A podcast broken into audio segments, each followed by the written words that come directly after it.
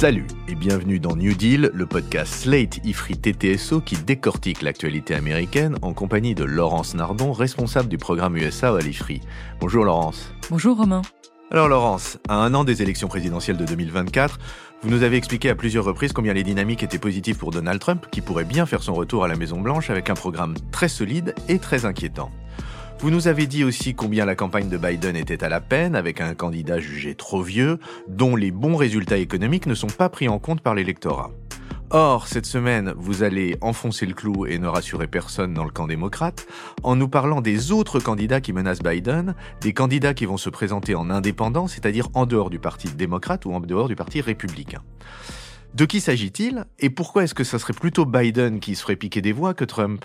Oui, Romain, on va pas revenir sur les sondages qui sont mauvais pour Biden au niveau national, dans les États flottants, auprès des jeunes, auprès des Afro-Américains, etc. N'en jetez plus. On va plutôt s'intéresser à un autre problème qu'il rencontre en ce début de campagne. Vous l'avez dit, les candidats indépendants. Ce sont des candidats qui se déclarent en dehors d'un parti et donc ils ne vont pas avoir à se battre dans les primaires puisqu'il n'y a pas de parti indépendant organisé qui tiendrait une primaire au printemps 2024 comme les deux grands partis. Ces candidats vont donc aller directement se présenter dans l'élection nationale. Et alors, c'est qui ces candidats? Pour l'instant, on évoque trois personnes. Je vous les cite et puis on va les voir euh, une par une. Il y a Robert Francis Kennedy Jr. Ah, ça, c'est un nom qu'on connaît. Oui, il y a Joe Manchin et puis il y a Cornel West. Alors Kennedy, il a 69 ans. En effet, il est assez connu parce que c'est le fils de Robert Kennedy, celui qui s'est fait assassiner alors qu'il était candidat à l'investiture démocrate en 1968.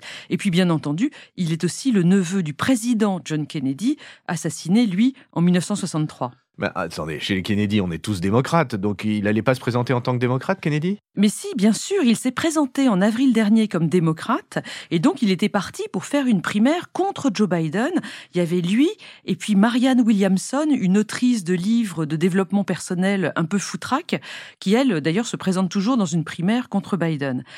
Et puis, coup de théâtre début octobre, Robert Kennedy Jr. a annoncé qu'il se présentait finalement comme indépendant. Et pourquoi ça? Si vous allez voir le site d'agrégation de sondage 538, vous verrez que les opinions favorables de ce monsieur en juillet 2023, elles étaient à moins 5 chez les démocrates et à plus 28 chez les républicains.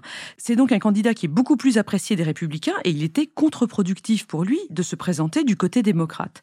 Il se présente désormais comme voulant dépasser le clivage gauche-droite, une expression euh, bien connue, mais ça ne trompe personne, il a fait sa première télé après l'annonce de son passage en indépendant sur Fox News, c'était le 10 octobre, dans une émission très à droite qui s'appelle Fox and Friends. Et alors quel est son positionnement à ce Kennedy-là? C'est pas du tout un Kennedy classique, on n'est pas dans l'establishment démocrate. Son point de départ politique, c'est d'être anti-vax. Une position qui l'a rendu très médiatique pendant le Covid, vous vous en doutez. Et aujourd'hui, il dérive même vers les théories du complot.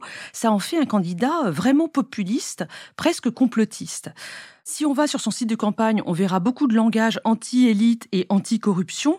Ça reste assez flou. Alors, je suis allée voir deux marqueurs importants entre la gauche et la droite aux États-Unis, le droit à l'IVG et l'immigration.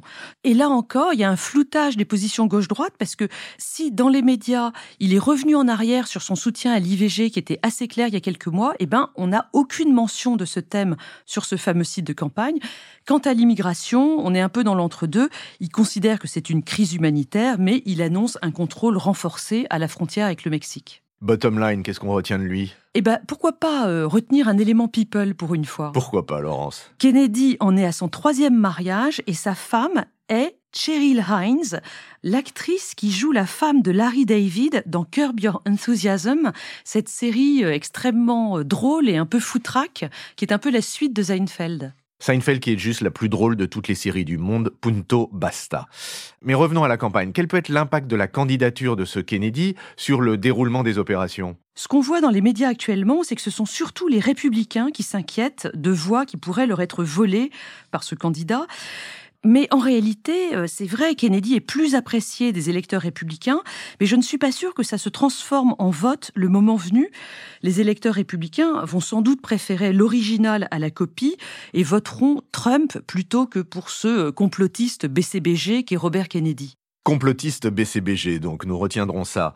Est-ce que vous diriez la même chose de notre deuxième candidat, Joe Manchin? Non, avec Joe Manchin, on est sur une autre sorte d'animal politique. C'est un sénateur démocrate modéré. Il est élu de Virginie occidentale, un État euh, pauvre et très républicain dont l'électorat est essentiellement composé de, de ce qu'on appelle les rednecks. Oui, c'est cet électorat blanc de droite, pauvre et peu diplômé. Oui, c'est exactement ça. L'économie de la Virginie occidentale repose beaucoup sur l'exploitation du charbon, le charbon des Appalaches, et Manchin a été donc très méfiant vis-à-vis des projets environnementaux du président Biden. C'est lui, Manchin, avec l'aide d'une autre sénatrice, Kirsten Sinema. Cinéma avec un S. Hein. Oui, qui vient de l'Arizona et qui s'est déclarée indépendante déjà depuis un an, qui ont imposé d'importantes réductions au grand projet avec lequel Biden était arrivé à la Maison-Blanche, le projet Build Back Better. Ce projet n'a pas pu être voté en l'état au Congrès à cause de ces deux sénateurs, et c'est pour ça qu'on a aujourd'hui une loi IRA qui est importante, mais beaucoup moins que ce qu'aurait été euh, Build Back Better. Eh bien, Joe Manchin a annoncé début novembre 2023 qu'il ne se représenterait pas en Virginie occidentale en novembre 2024. On a donc un siège de sénateur qui pourrait fortement être repris par le Parti républicain, en l'occurrence un candidat qui s'appelle Jim Justice. Mais attendez, je comprends pas. Le fait de ne pas se représenter à une élection sénatoriale ne fait pas de vous automatiquement un candidat déclaré à l'élection présidentielle. Vous avez raison, Romain. Et en effet, euh, Joe Manchin ne s'est pas encore officiellement déclaré euh, pour les présidentielles. Mais j'ai regardé une interview de lui sur NBC le 15 novembre. Il se donne jusqu'au 5 mars. Le 5 mars 2024, ce sera le Super Tuesday, euh, un grand jour de résultats dans les primaires, aussi bien républicaines que démocrates. Il se donne donc jusqu'à cette date pour se décider. S'il y va, il se présenterait en indépendant, donc, pour être certain qu'il y aura une voix centriste raisonnable, entre guillemets, c'est son terme, dans la campagne pour les présidentielles de 2024. Parce que Manchin dit être terrifié, scared to death, à l'idée que Trump redevienne président. À ses yeux, ce serait la fin de la démocratie américaine. Et puis, de l'autre côté, il juge que Biden a mené une politique beaucoup trop à gauche. Mais alors, euh, avec ce genre de positionnement, on piquerait des voix à droite et à gauche, non? Oui, euh, théoriquement, Joe Manchin pourrait prendre des voix aussi bien à gauche qu'à droite. Mais les sondages réalisés ces dernières semaines montrent que ce sont plutôt des démocrates qui voteraient pour lui, tandis que les indépendants et les républicains centristes continueraient, eux, à voter pour Trump. Il y a un espèce d'effet de fascination ou d'effet ventouse de Donald Trump sur le camp républicain. Bon, là encore, il va falloir suivre les évolutions dans les mois à venir. Alors, troisième de ces messieurs, Cornel West. Alors, on a commencé par le plus connu Kennedy. Manchin, euh, on en avait entendu parler dans ce podcast même. Mais Cornel West, sauf si je me trompe, vous ne nous en aviez jamais parlé. Oui, je vous l'accorde, c'est pas un nom qui est très connu, en tout cas dans le champ politique américain, puisque Cornel West, c'est un universitaire afro-américain, il est très radical. Alors là, clairement, on passe de l'autre côté de la gauche américaine par rapport à Joe Manchin. Cornel West est professeur de philosophie, de théologie, il a beaucoup écrit sur la race.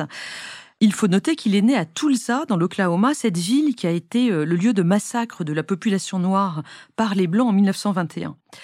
Cornel West a régulièrement changé d'institution de rattachement entre l'université de Yale, de Harvard, de Princeton, plusieurs autres universités de théologie situées à New York.